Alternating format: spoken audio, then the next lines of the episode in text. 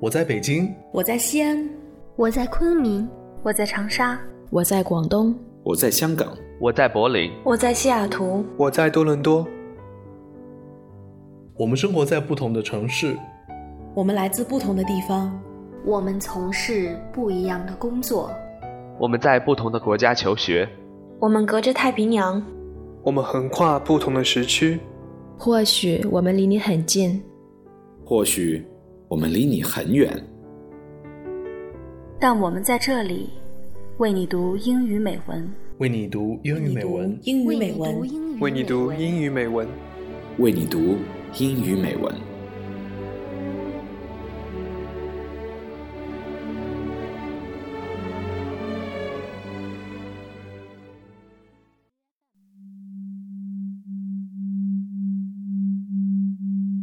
亲爱的朋友，你好，我是你们的新主播云浩，我在美国达拉斯向你问好，欢迎收听为你读英语美文，关注我们的微信公众号、新浪微博，为你读英语美文，获得原文。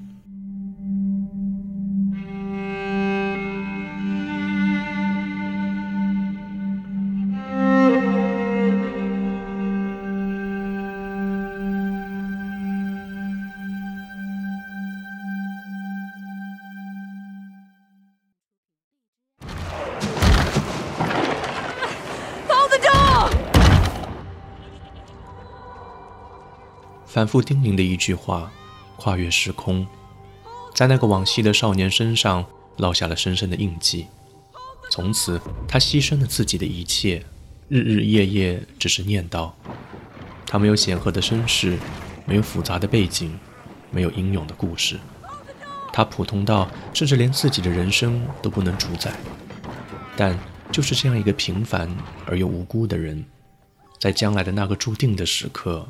用自己的所有兑现了那个当年的承诺，最后在淹没的风雪中，欣慰地目送那个要守护的人走远。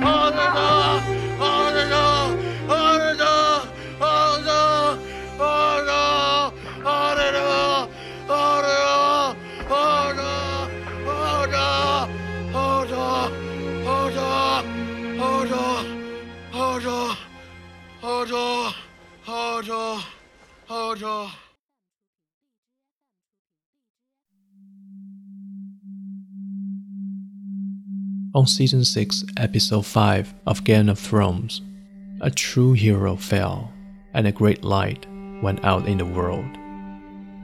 Willis, the stable boy, aka Hodor, sacrificed himself so Meera Reed could cart Bran Stark away into the Great White Cold. He stood his ground and held the door against the White Walkers and their army of others. It was massive and beautiful and lovely and like a flying unicorn made of gold, chocolate, and dreams.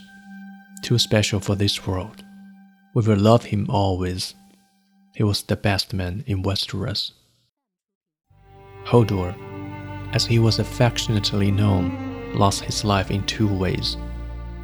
Not only did he die so that our younger, higher born heroes could live, but he also surrendered his sense of self. In the moment of his death, Bran was simultaneously in the past and inside Hodor's brain.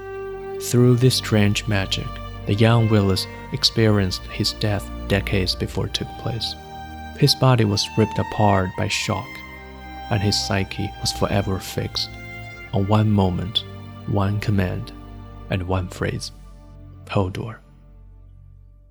Hodor was noble in a way that few characters in Game of Thrones could ever be. He may have been the only person in Westeros who acted completely out of selflessness. He wasn't cruel or avaricious. He wasn't bitter or mean. Despite his size, he was easily frightened, and he was not prone to acts of violence. It would be simple to write off his purity of heart as a side effect of Hodor's mental condition, but that isn't the case. When Bran sees the younger version of Willis, he discovers that he was still a sweetheart before he went full Hodor. Hodor was fun. He was good for a giggle. He was cool with carrying a twin around like a backpack. He could lift spirits with his smile and seemed completely unconcerned that he was introduced as a comic relief.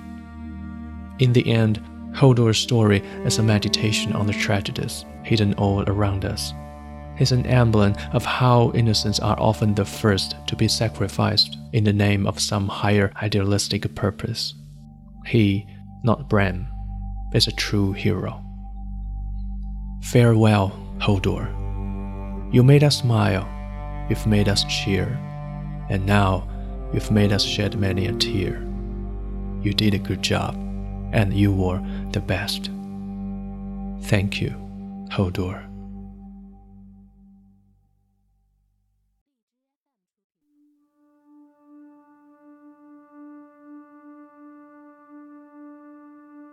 不比血色婚礼那般出人意料，不比 Sansa 和众团聚那般让人欣喜。他的死误导了中外网友，新的欧美网络流星雨也因此诞生。一切都是因为他。不管开心还是难过，不论疑问还是陈述，他都只会说一个词：Hodor。但也许正是这最淳朴的感情和最忠实的承诺。最让人动容吧。